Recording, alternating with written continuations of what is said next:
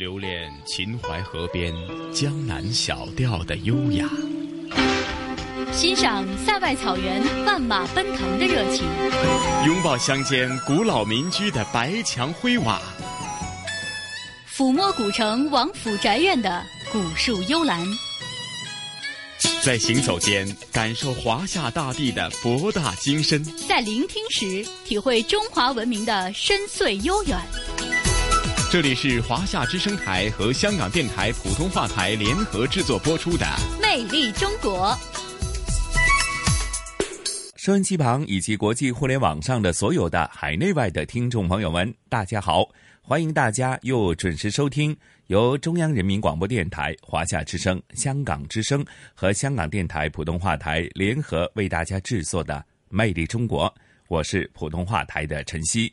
Hello，大家好，我是中央人民广播电台华夏之声、香港之声的主持人宋雪。西哥你好，宋雪你好。是啊，上星期咱们在《魅力中国》的主题当中，已经是和大家呃，对于这个呃。周原之史呢，有一些基本的了解。对于这个周原博物馆呢，它的一些呃所涉及的，包括上一次提及的是，在建筑方面是体现了当时的整体的一个社会的氛围，甚至说这个当时的社会上等级的观念，从建筑当中是可以略知一二哈。那今天我们延续这个话题的话呢，你会主要集中是讲哪方面的一些呃主题内容呢？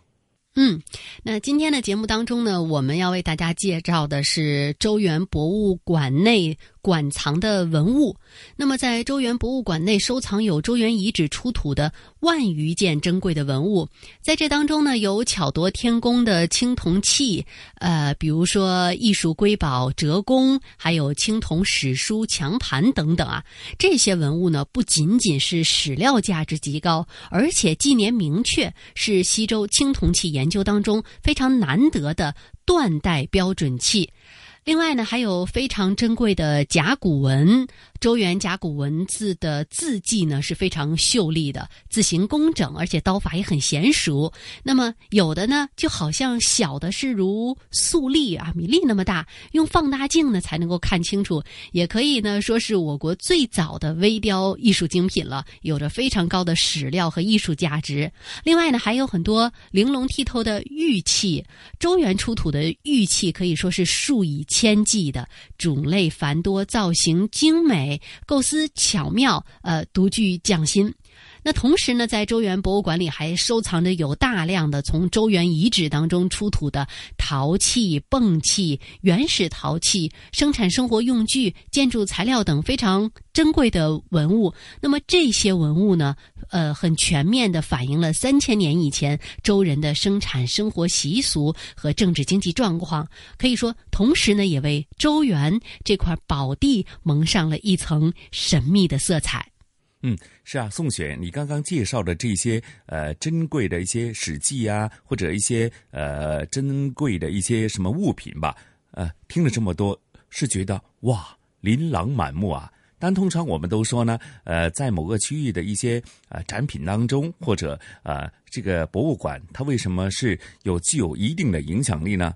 总会呢有他们那些镇馆之宝，或许它这个镇馆之宝是一个系列。是一个主题，或者是好几样的一些物品，足以令到这个博物馆呢，它的整体的这个，无论是文物考古的这个呃里程碑，还是说它的这个珍贵之处呢，是凸显了、反映了某些朝代的或者某个朝代的一些社会文化的特征。那对于这个周原博物馆，它又有哪些这个法宝呢？嗯，呃，来给大家介绍一下，呃，周原博物馆当中呢一些比较呃重要的、非常有价值的宝贝啊，馆藏的文物。那首先呢是庄白窑藏，它呢是一九七六年十二月在扶风县法门公社庄白村南发现的。呃，窑藏器物有一百零三件，是建国以来出土的铜器数量最多的。学术价值最高的一批。而其中呢，有七十四件铸有铭文，主要呢是威氏家族四代所铸的铜器。呃，这个史墙盘有铭文两百八十四字，记述了文武成康以及呃昭穆诸王的功业和史墙的家史，有着非常重要的史料的价值。而且很多器物的造型和纹饰是非常精美的，比如像刚才我提到的折弓。它的盖前呈羊首，就是羊头的形状，后为大兽面，通体变雕，呃，夔龙纹，形制是非常的别致的。那这个呢是庄白呃窖藏，那另外呢就是甲骨卜辞。刚才我们也提到了，在周原的甲骨文。那一九七七年的夏天和一九七九年的春天，陕西省周原考古队在发掘岐山凤雏西周建筑基址的时候呢，在房内呢是发掘出了两个教学，呃，出土了大批的西周时期的甲骨。这些甲骨呢，共有一万七千两百七十五片，包括。了补甲一万六千三百七十一片，补骨六百八十七片，其中呢刻字有两百九十二片。而后来呢，扶风县齐家村呢还发现了刻字大龟板一块和牛肩甲骨五片。那这样呢，周原遗址总共出土的刻字的甲骨，呃，是有近三百片，总的字数呢有一千零九个。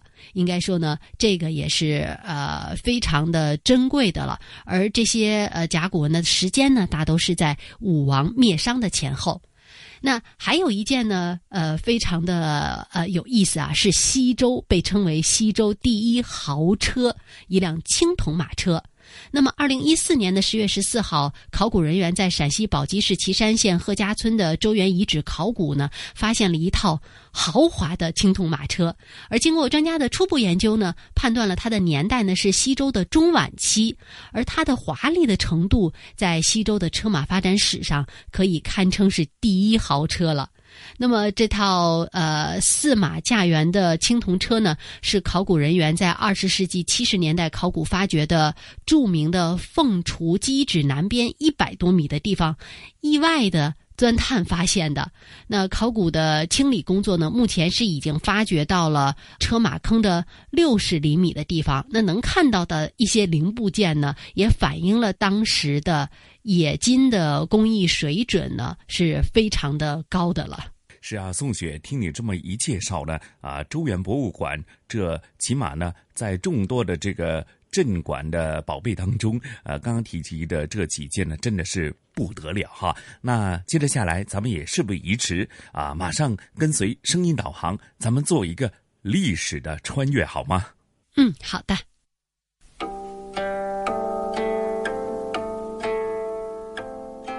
建筑一向被看作是周原遗址的重要代表。已经发掘的周代建筑基址有陕西岐山凤雏和扶风少城两个地方。周原也是周朝的发祥地和早期都城遗址。周人自古迁至周原，此处一直都是早周都邑。武王灭商之后，将周原分封给了周邵两公作为采邑。在陕西贺家村北，包括董家、凤雏村、朱家在内，有一座周城遗址；云塘村也有四方周城一座。凤雏建筑基址有两组，甲组建筑坐北朝南，面积为一千四百六十九平方米，是一座高台建筑。建筑分为前后两进院落，沿中轴线自南而北布置了广场、照壁、门道及其左右的塾、前院、向南敞开的堂、南北向的中廊，以及分为数间的室。中廊左右各有一个小院儿，而室的左右则各设有后门。此外，建筑的墙用黄土夯筑而成。墙表和屋里的地面均抹有以细沙、白灰、黄土混合而成的三合土，墙皮厚零点一厘米，表面坚硬、光滑、平整。从基址上的堆积物推测，屋顶结构可能是采用立柱和横梁组成的框架，在横梁上承廪列船，然后覆盖以芦苇瓣，再抹上几层草结泥，厚度为七到八厘米，形成屋面。屋脊以及天沟用瓦覆盖，此外，这一组建筑还附有排水设施。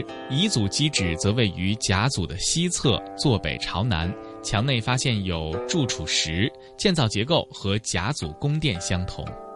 周原它是一个西周的龙兴之城，它是一个大量贵族的聚集地，贵族在这边营建宫室、治理作乐。我们现在看到的这个建筑呢，它是凤雏甲组的建筑，这是一个西周早期的建筑。为什么说是西周早期建筑呢？因为它还沿从着商王朝的一个建筑风格，它是一个我们可以看出这是一个前后两进、东西对称的一个封闭式院落。这也是我国最早的四合院的一个雏形。当时七六年在发掘这座建筑的时候，就有学者在房间那个位置，房间西侧南边第二间房的位置，发现出土补骨补甲达到有一万七千余片，其中龟的腹甲到呃占到一万三千六百余件。咱们在这儿讲一下，穿插讲一下西周的占卜制度。西周它是一个等级严厉的。社会，所以说各个等级在做任何事的时候都是有规制的。周天子这个级别，你在占卜的时候只才能用到龟的腹甲作为占卜工具；诸侯是用龟背甲，卿大夫和士是用这个牛羊的肩甲。所以说，这里发现仅仅发现一万七千余片龟的这个腹甲，但是其中一万三千六百余片是，呃，是龟的腹甲。占比非常的重，所以说就学者提出，极有可能是一个王室的宗庙建筑，因为别人的宗庙建筑拥有不了这么高的一个规格。所以说周原的地位，我们再进一步想象一下。来，我们再看这件器物，这件器物非常珍贵，但是同时又非常非常可惜，可惜到令人痛心。这件器物是迄今为止。西周时期仅发现的四件王器之一的一件，这是一件王器，王用过的器物。这件器物叫王鱼。我们现在看到的是一个圈足的部分，也就是说是一个底座的部分。它上部还有一个大约五十公分高、口沿外翻的一个水缸的形象。这个部分在入土之前已经遭到破坏，没有了。但是它底部有八个字的铭文，写出了它的一个政治地位。写的是王坐旁金，钟请归于。这个大意理解起来，也就是说，王在迎娶王后的时候做了这件鱼，放在旁金这个地方的中寝宫当中。呃，据考证，这是一件成王或者康王时期的东西，呃，是一件王器，属于西周早期的一件器物。岐山宫殿是我国已知的最早、最完整的四合院，已经有相当成熟的布局水平。而这种四合院式的建筑形式规整对称，中轴线上的主体建筑具有统帅全局的作用，使全体具有明显的有机整体性，体现了一种庄重严谨的性格。院落又给人以安定平和的感受。这种把不大的木结构建筑单体组合成大小不同的群体的布局，也是中国古代建筑最为重要的群体构图方式。得到了长久的继承。和凤雏建筑相比，少陈建筑总体规划就显得不那么严谨了。少陈建筑遗址已经发掘出了十五座，布局不按中轴对称，其中规模较大、保存较好的是三号、五号和八号基址。三号基址也是一座夯土高台建筑，台基高出当时的地面大约零点七米左右，东西长二十二米，南北宽十四米。此外，东西有七排柱础，南北则纵列有五到六个柱础。这组建筑的话，它是少城甲组建筑基址的一个模型，符合前朝后寝的一个结构。旁边这件器物呢，叫折方仪，这是我们这次展览唯一用到的一件复制品。它的原件现在借展在宝鸡青铜器博物院。为什么在这个地方放一件仪呢？因为仪的话，它从出土量来讲。全国还是比较丰富的，但是这种方形的仪非常非常稀少。我们可以看出，这个仪握手以及仪盖都非常相似于我们今天在古建中见到的四阿顶的一个建筑形式。所以说，这个器物为咱们的学者在复原西周宫殿的时候提供了一个屋顶结构的一个佐证。因为任何人做任何事情的时候，他并不是凭空想象的，他可能西周人在做这件青铜器的时候，他参考了当时的房屋建筑，因为可以看出这整体看过去酷似一个四顶的房子。少陈遗址出土了大量的瓦，种类分为板瓦、铜瓦和瓦当三种。板瓦和铜瓦又分为大、中、小三个型号。板瓦的正面是有细绳纹，铜瓦的正面则是有三角纹和回纹。有些板瓦和铜瓦的正面和背面带有固定位置的瓦钉或者是瓦环一到两个。而瓦当均呈现半圆形，分素面和花纹两种。花纹一般是菊花纹和回纹。这些周瓦打破了秦砖汉瓦的历史。看一下我们在韶城建筑中发现的一些建筑材料，这个石膏里边盛放的是金箔，后边的是菱形汉白玉块，中间放的是这个青砖的残砖。据猜测。这个菱形汉白玉块极有可能是装饰墙体或者铺设地板用的材料，因为可以看出它菱形汉白玉块这个两个剖面的反差非常大，一个是接近原始的剖面，一个是饰有花纹并且这个磨损程度非常高的一个剖面。你要达到磨损程度非常高，这是一种石材，你必须经常有人接触这个东西，而且不是一年半载的这种摩擦才能产生的效果。所以说。我个人认为，这个东西作为地板砖的可能性非常大。这是一个用汉白玉做地板砖的宫殿，而且我们再回来看一下这个金箔。金箔它发现的时候是附着在汉白玉缝隙当中的一个材料，所以说我们可以想象一下，这就相当于今天我们在给地板砖做美缝，但是不同的是，是用金箔做的美缝。瓦以及瓦当的话，它是我们少城遗址中出土的这个瓦，就是说这是可以看出瓦的大小的话还没有形成规制，因为少城遗址属于西周中期，也就是说西周中期的时候，人们才逐渐开始使用这个瓦，瓦的大小还没有形成规制，到了后期，人们在建筑上才形成了这个统一，逐渐有了一些规制。周原博物馆内收藏着周原遗址出土的万余件珍贵文物，其中国家级文物四件组，国家一级文物一百七十三件组，其他等级的文物三千多件组。出土文物有巧夺天工的青铜器，这些青铜器不仅器型硕大、造型精美，并且还有史料价值极高的铭文以及明确的纪年，是西周青铜器和历史研究当中难得的断代标准器。那我们都知道，它宝鸡市素来被誉为青铜器之乡，周原的话正是这个青铜器之乡的核心。它这种说法呢，并不是空穴来风。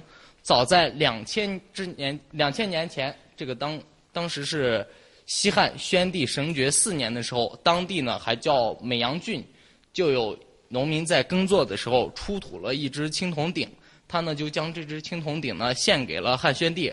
汉宣帝得宝鼎之后，就觉得是祥瑞之兆，就想将当时的这个年号更改为宝鼎元年。但是朝中有一个大臣，名字叫张畅，非常喜好古文字，呃，对这个鼎的铭文做了研究之后，就告诉汉宣帝说，这只鼎呢是古时候一位叫做师承的人所做的鼎，做鼎的意图呢是想将鼎作为传家宝一样留给自己的子孙后代。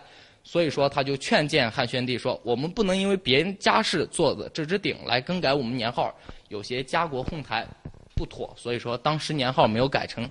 但是出土的这只鼎在全国范围之内造成的影响是十分大的。那么，美阳得鼎这个故事，也就是史上第一次对周原出土青铜器的一个记载。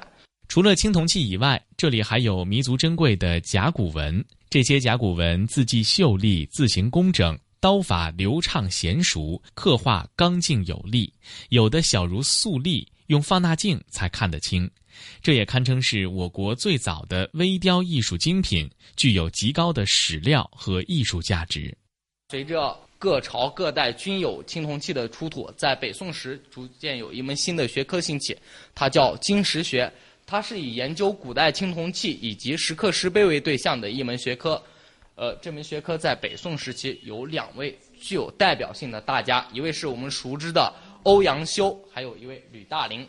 这两位大家呢，分别著了一本著作，欧阳修著的《集古录》和吕大龄著的《考古图》。《考古图》呢，也乃至是现在考古学习考古专业的学生必读的一本书，它可谓是考古的一个鼻祖了。呃，这两本著作呢，把北宋之前所出土的部分器物做了一些收录。我们这边展的是这两本著作的部分拓片以及一些历史的文献资料。随着时间到了晚清民国时期，在周原地区呢，由于人为活动的增加，使得大量的青铜器窖藏被人们所发现。周原的青铜器窖藏的话，它有两个特点。第一个特点呢是窖藏出土文物数量巨大，第二个特点是这个出土文物内呃出土文物铭文内容丰富，像晚清时候的四大国宝啊海内三宝这些诸多国宝级的文物，大多是出自于周原的。所以说，周原青铜器之乡核心的美誉呢，逐渐被人们所熟知。此外，周原博物馆还收藏着大量从周原遗址当中出土的陶器、泵器、原始陶器、生产生活用具、建筑材料等珍贵文物。这些文物全面地反映了三千多年以前周人的生产生活习俗以及政治经济状况，同时也为周原这块宝地蒙上了一层神秘的色彩。看一下。西周人生活的一些现状，它不仅有钟鸣鼎食的贵族，而且有这个身背体残的一些奴隶。请看这边，它从这只鬃开始，四只簋，一只有一对壶，一只鼎，以及一个大项链。这均是羌家一号墓地中出土的陪葬品。我们通过这些丰富的陪葬品可以看出，当时贵族过的是无比奢华的一些生活。咱们着重看一下这只大项链，这只大项链非常的奢华，这是由三百五十多块玉料构成的一块大项链，它的用料用到有新疆的和田玉以及一些玛瑙，非常的珍贵，而且这个东西有一个学名叫步摇，摇晃的摇。这个东西就是说，由于当时有周礼的存在，它已经从人们的各生活的各个方面渗透在生活当中。就是要求贵族在出席重大场合的时候，你必须佩戴这样的配饰。但是他又要求你不能发出声响，就是说，为了达到这个目的，你只能小步来走才能达到这种目的。所以说，他从侧面就约束你这个日常生活当中的行为举止仪态这方面。所以说，这也是属于一个礼器的范畴。我看这边，这边是毁兵葬俗以及补古补甲的展示。呃，这是我刚讲的。龟的腹甲，这是周天子以及用的占卜工具。这上面还有甲骨文，但是非常小。像我刚讲的，咱们这那组建筑中出土了一万七千余片补骨补甲，但是那个片儿非常小，大小呢这么比较一下，相当于咱们指甲盖的大小。这个上面还刻字，一个指甲盖大小的补甲上面刻有三十多个文字。就有学者说，这是中国最早的微雕艺术。这件东西可能。会让我们有一些震撼。放大镜背后展的是一对棒雕人头像，这是一个用贝壳最厚的部位雕刻成一个头戴毡帽、深眼窝、高鼻梁的一个西方人。对，这是一个西方人。对，呃，这个时间的话，比就说就证明了有西方人在三千年之前就到达过周原。这个时间节点。比张骞出使西域，使中西方建立交流这个时间早七百余年，非常珍贵、非常珍贵的一个文物。而且我们在云堂齐镇一带有一个制骨作坊当中，在制骨作坊当中也发现了一些少量的骆驼骨骼。骆驼它并不是我们这个地方的一个产物，说这个制骨作坊中它是一个流水线，流水线当中有遗从骆驼骨骼，可以想象。当时这个骆驼骨骼用量也是很大的。西周王朝等级森严，众多的等级制度建构起了西周严密的统治，刑罚制度就是其中之一。在出土的众多文物当中，一些青铜器便记载了这样的制度，越人守门鼎就是其中之一。这是一件温食器，分为上下两部分，上层盛放这个食物，下层。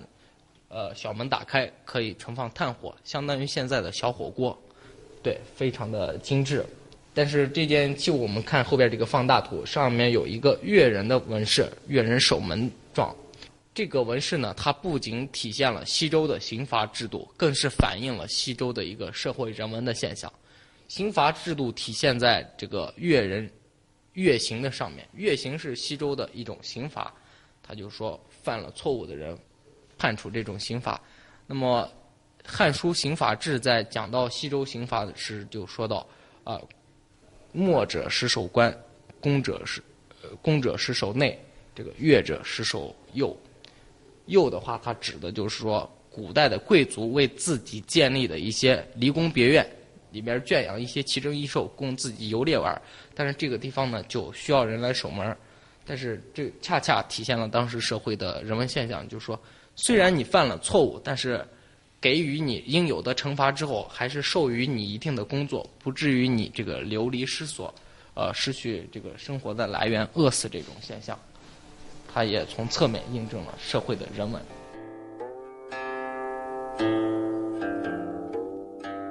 庄白窖藏于一九七六年十二月在陕西省扶风县法门公社庄白村南发现，窖藏器物一百零三件，是建国以来出土铜器数量最多、学术价值最高的一批。其中七十四件铸有铭文，主要是徽氏家族四代所铸的铜器。史墙盘有铭文二百八十四个字，记述了文、武、成、康、昭、穆。诸王的功业以及史强的家史，具有重要的史料价值。咱们庄白一号窖藏是在一九七六年十二月十五日在庄白村发现的一个青铜器窖藏。当时这个窖藏出土文物数量是一百零八件，这是建国以来发现的最大的一个青铜器窖藏。其中它有铭文的是七十四件器物，铭文最多的是这一件史强盘。这是我们的镇馆之宝，国家一级文物。这件盘的话，它是一个水器，是祭祀的时候用的一件器物。它里边的铭文分为两层意思，前一部分用九十一字记述了西周早中期这个文武成康、昭穆以及当时天子共王、七位王在位的一些事迹，这是做器者歌颂王的部分。后一部分是用一百九十余字写了做器者这个家族威氏家族在莱州之后，祖孙五辈在朝中供职的情况，这是写的自己家史的一个部分。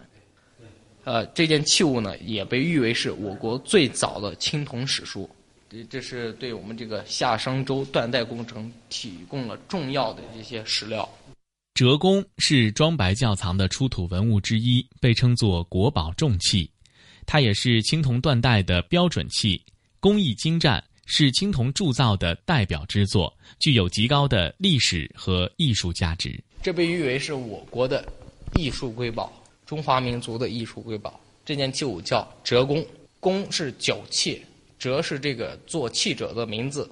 然后，折弓的话，它您可以理解为它是咱们现在酒桌上的一个分酒器。它这整体形象呢是一只肥硕的绵羊，因为在那个时代，绵羊的羊和吉祥的祥这两个是同字不同音，它这个造型寓意也是吉祥如意的意思。那么它羊背和羊首的部分呢是一个盖子可以打开。那么再看羊背上这个翡棱，您从侧面看过去可以看到背部的翡棱酷似一只趴着的夔龙，呃。而整个羊尾的部分呢，又是一只大象的鼻子，在这个大象鼻子尾端，似乎又有一只跃起的鱼。这些纹饰呢，都是首尾相接，十分的精美。据有学者数过，这上面的纹饰是有一百多种动物的形象构成的。所以说，只要您想象力丰富，在上面可以看出许多不同动物的形象。十三年星壶也是陕西扶风出土的青铜器窖藏之一，通高五十九点六厘米。口径十六点九厘米，腹围一百零八厘米，腹深四十四厘米，重达两万六千克。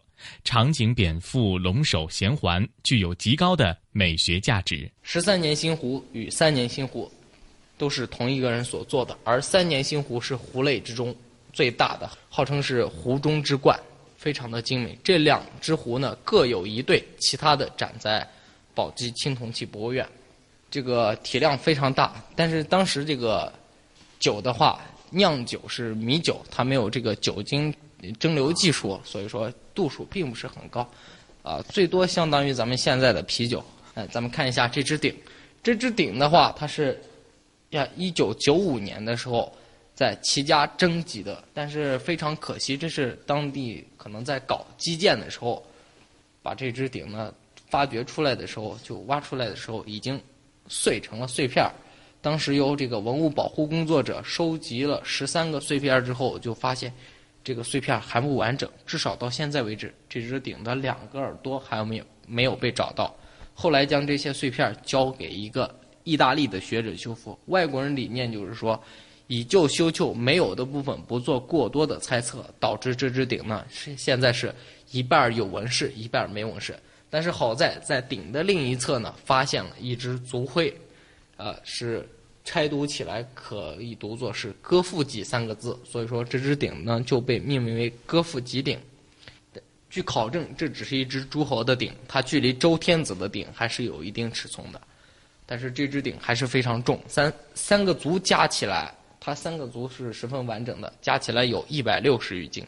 保守估计，这只鼎如果完整的话，重量不会少于三百斤，非常的大。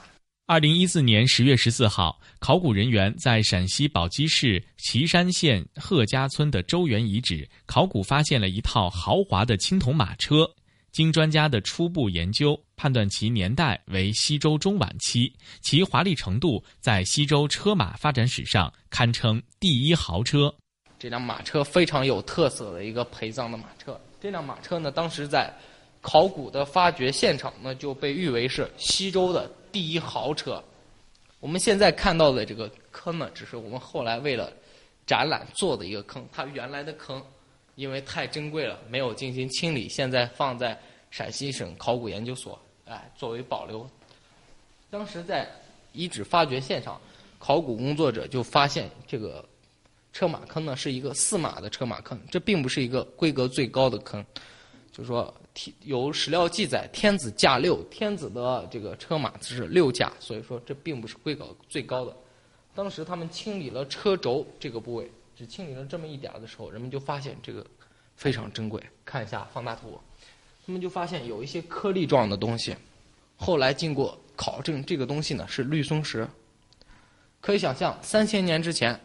单不说绿松石这个本身的价值，您将绿松石这个东西找出来、开采出来，然后打磨之后再镶嵌到青铜器物上，这种工艺都是十分宝贵的。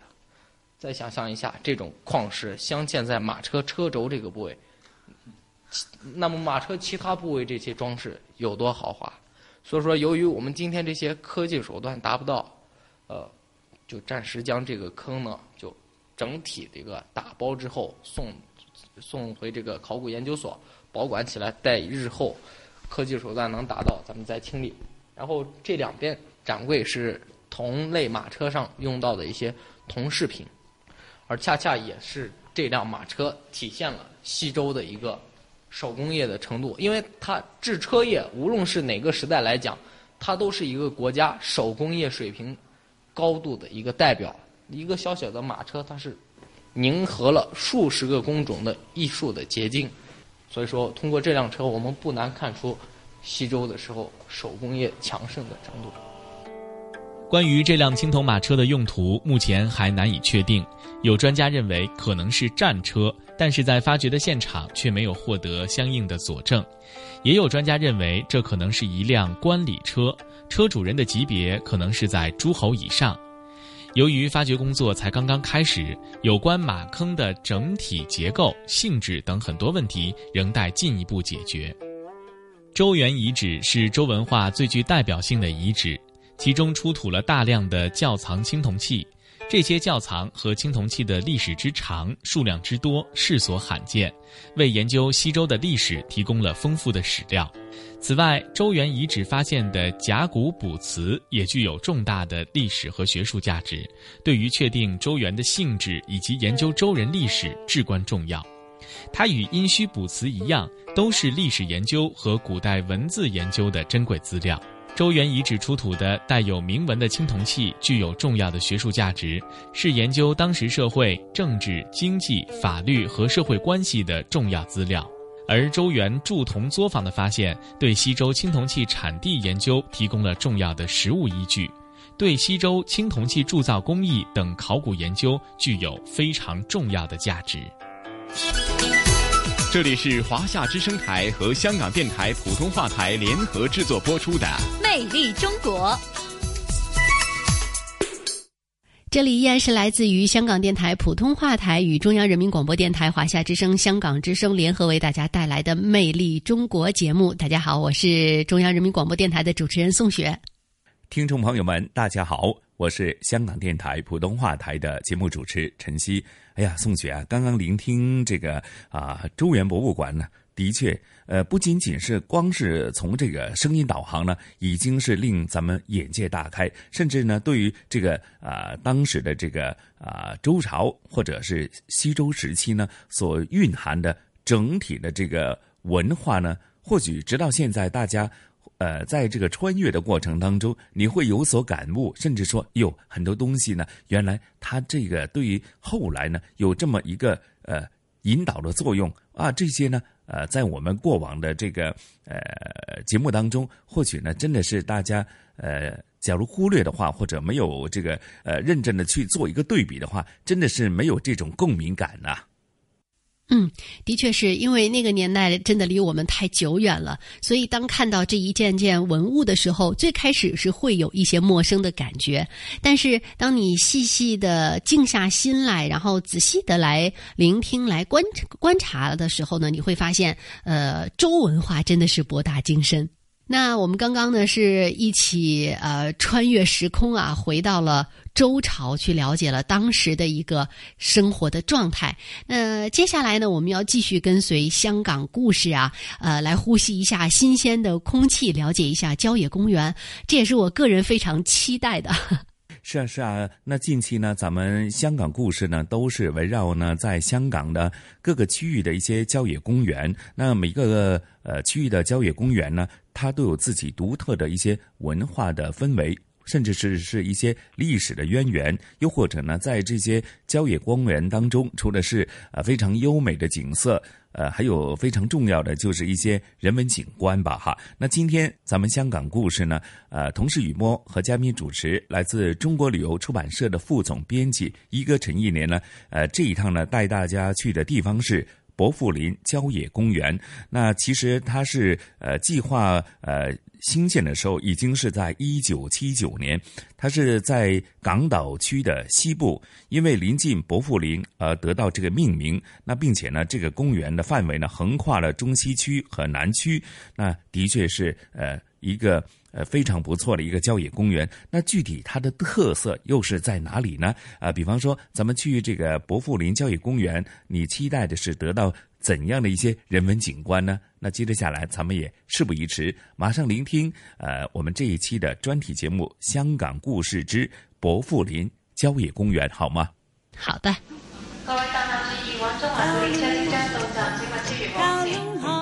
传统现代相映成辉，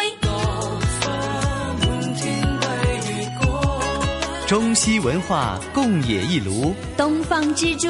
动感之都，香港故事。香港故事，故事。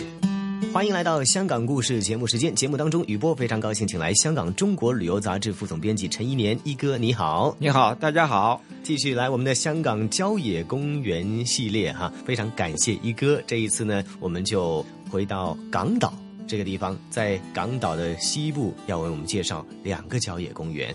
那么首先呢。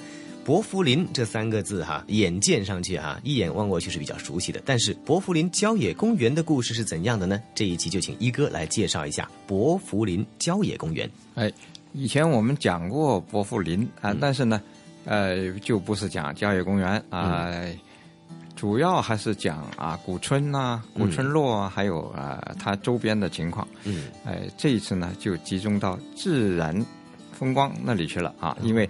呃，郊野公园啊，顾名思义，啊，就是郊野的，啊，也就是说呃少人居住的，呃并且呢啊通常都跟啊自然的环境有关系啊，哎，所以这一次呢就离开呃多人的地方，就往往这个郊野公园走啊，嗯。哎。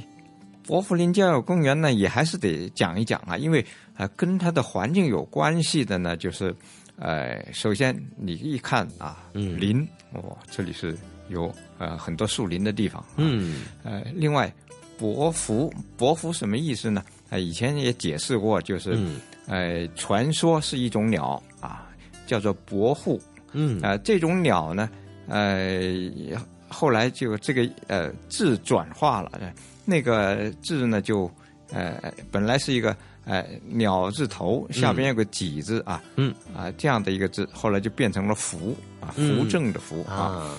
哎呃，另外还有一个说法呢，就是这边确实有一个啊瀑布啊，嗯。哎、在伯福林对开的海面就叫做瀑布湾啊，嗯嗯嗯。我上个星期还去过，就啊到瀑布湾，就去寻找瀑布呃附近的一个位置有有一个小景点是叫做鸡蛋仔啊，哦那里的岩石呢啊，那个岩石很很奇怪的，就是变成了像一个一个啊那个啊鸡蛋糕啊，就是用用哦啊，就是一排一排的这种鸡蛋糕啊那种小鸡蛋啊，相不相当于是呃，比如说鹅鹅卵石，但是铺哎在了一个面上面那种感觉？呃，那个嗯其实它又不是，因为鹅卵石是散的嘛。对啊，不啊，这里呢就变成了一个这种结构呢就很奇怪，很整齐的一圆形石头排在一起。哦啊，不过呃那天去了呢，呃正好呃涨潮，嗯。就把它淹掉了，我没、哦没见到啊。OK 但是呃也接近了瀑布湾，不嗯。过这个季节呢就瀑布是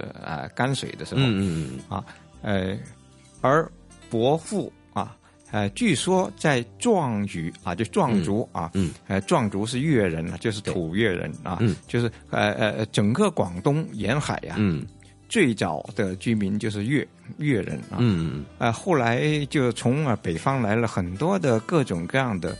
呃呃呃，人人群啊，嗯。呃，到了广东以后呢，变成呃主了，嗯，就就是呃，反而越人呢就呃萎缩，就是一直退退到西南去了。啊。哎，在那个时候呢，啊，就最早啊，嗯。这里的呃说是伯父，嗯。啊，这个说的就是瀑布嗯啊，因为这里有个出水口，就是瀑布、啊。这个瀑布到现在还能看到，嗯，只不过没以前那么那么多啊水啊，因为这整个环境变了。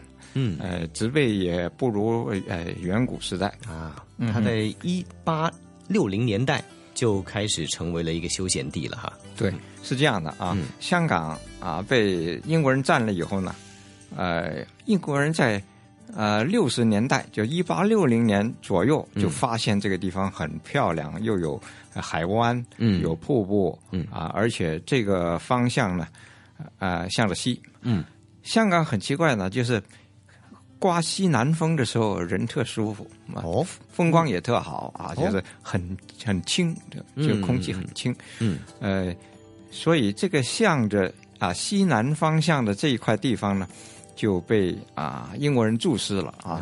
嗯、要是住到市区里边啊，嗯人多啊，就是说还不是个休养地啊。嗯结果呢，就把这里开辟成为一个夏季的休闲地啊。嗯呃，它又有海滩啊，有有又有很好的林啊。嗯啊，并且呢，呃，后来又修了一个水库，嗯。这个是香港第一个水库啊，嗯。就叫做伯福林水塘啊。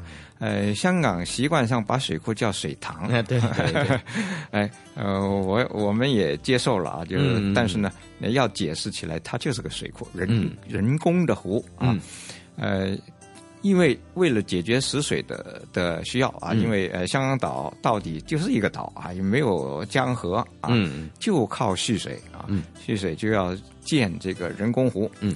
啊，这里建了第一个人工湖，你现在到这个湖去呢，还能看到一些啊，已经形成了变成了古迹的一些呃水库建筑，直到了就是一九七九年啊，就建立了这个呃伯福林郊野公园二百七十公顷啊，嗯，这么大的。啊，在香港的郊野公园中，它不算大啊，因为呃，大的郊野公园呃都比它大一倍，嗯但也有更小的。我们下一次讲的是最小的一个，嗯，对，在哎。港岛其实本身呃，香港岛的面积呢也确实没有新界哈这么的广阔吧，可以这样说哈。但是呢，它就有这一种的，像一个刚才说的向西向南，有一种很有层次感的一种味道，而且它里面又有一种、又有水库，那么可以看到呢，就有一种又有绿树哈，那么林荫还有水，那么水塘为生物其实也提供了一种的湿地环境哈。对嗯，所以呢，那边呢，你不光是看风景，嗯。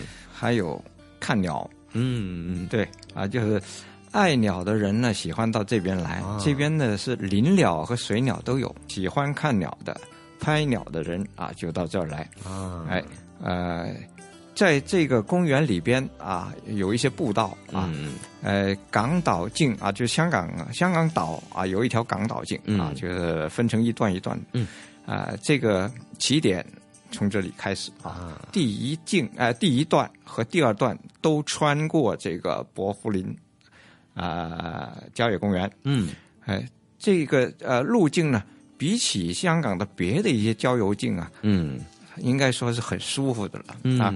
一来啊，这里的地势不太崎岖嗯。啊，而且路修得好啊啊，大部分呢都已经是啊修成啊就是人工的步道啊，嗯嗯。呃呃或者水泥的啊，嗯。呃或者是呃石阶啊，嗯嗯。呃这种道呢又不算是很陡啊。嗯还有林荫啊，就是说 你整个感觉呢，就是说呃就哎风凉水冷啊，就是可以是这种这个漫步啊 的感觉哈，林荫下漫步的一种感觉。这个公园呢，大致上就是围绕着扯旗山啊，嗯这也是一个很好的先天条件。嗯。扯旗山是 香港的象征啊，嗯。也就是太平山，就是啊太平山。呃，在香港啊，华人就是在呃殖民时代呢，嗯。华人就把它叫做太平山。嗯。呃，扯旗山呢，呃是呃政府给的哦。啊名字嗯。啊，就说你要是在这个啊、地图上找，嗯。就找不到太平山啊嗯。能找到扯旗山。嗯，那么不过呢，好，这个呃太平山我我们呃马上想到山顶啊，对对对，山顶是呃太平山的呃第一胜景，也是嗯香港的第一胜景。地标绝对地标哎，嗯。呃，在这儿呢就能够啊、看到周围的呃维多利亚港啊，嗯嗯嗯。港岛南呐、嗯。啊呃这个东西伯辽湾呐、这一带的景色啊，嗯。很好啊、山顶其实不在郊野公园范围内，不在内，嗯。哎，因为它已经城市化了，嗯就是已经成为一个住宅区和旅游区，呃，人多，嗯。啊、当然这个人多呢，住的人不多，游人多，哎对，呃，像这样的一个地方呢，呃，自然就不划在郊野公园里，它不算郊野了，嗯。哎，但是呢，整个郊野公园又把它完全的包围住，啊，嗯。呃，这样呢，就使到它啊，呃，我们要说这个伯福林教育公园，就不能不说山顶啊，嗯这个嗯呃，可其实就是边沿啊。啊，你跨过一步就是郊野公园，嗯。回来一步就是 这个山顶的游客呃区，对对。啊，其实也很有价值哈。包括游客朋友们呢，或者是我自己在内哈，我都没有想到说哦，可以去山顶，那然后就可以这样子去去穿梭伯福林公园，去找到这样一片的这个绿树林荫的步道，加上有水塘可以观鸟。下一次的话呢，就多了一个节目了哈，可以考虑从伯福林从港岛西部伯福林那边上来，先穿过伯福林郊野公园，欣赏了水库和鸟的美景之后，到山顶多了解香港在城市当中的一些郊野新天地。这一集香港故事，谢谢一哥为我们介绍伯福林郊野公园。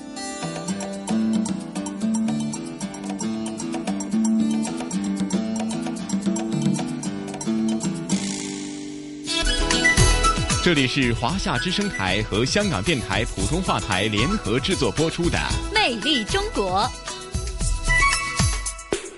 哎呀，宋雪啊，咱们的节目时间过得真快哈！在聆听过了这个香港故事，有关于伯福林郊野公园的一些人文景观和它的独特的呃特色景色以外呢，看看直播室里的大钟啊，咱们这一期《魅力中国》的节目时间很快又得告一个段落了。嗯，呃，总是时间不知不觉的就过去了，还沉浸在呃波福林郊野公园的美丽的景色和新鲜的空气当中。那此刻就让我们一起来期待下一期《魅力中国》的精彩内容吧。嗯，好，那宋雪和晨曦约定大家下星期同样的《魅力中国》的节目时间，约定您了，不见不散，不见不散。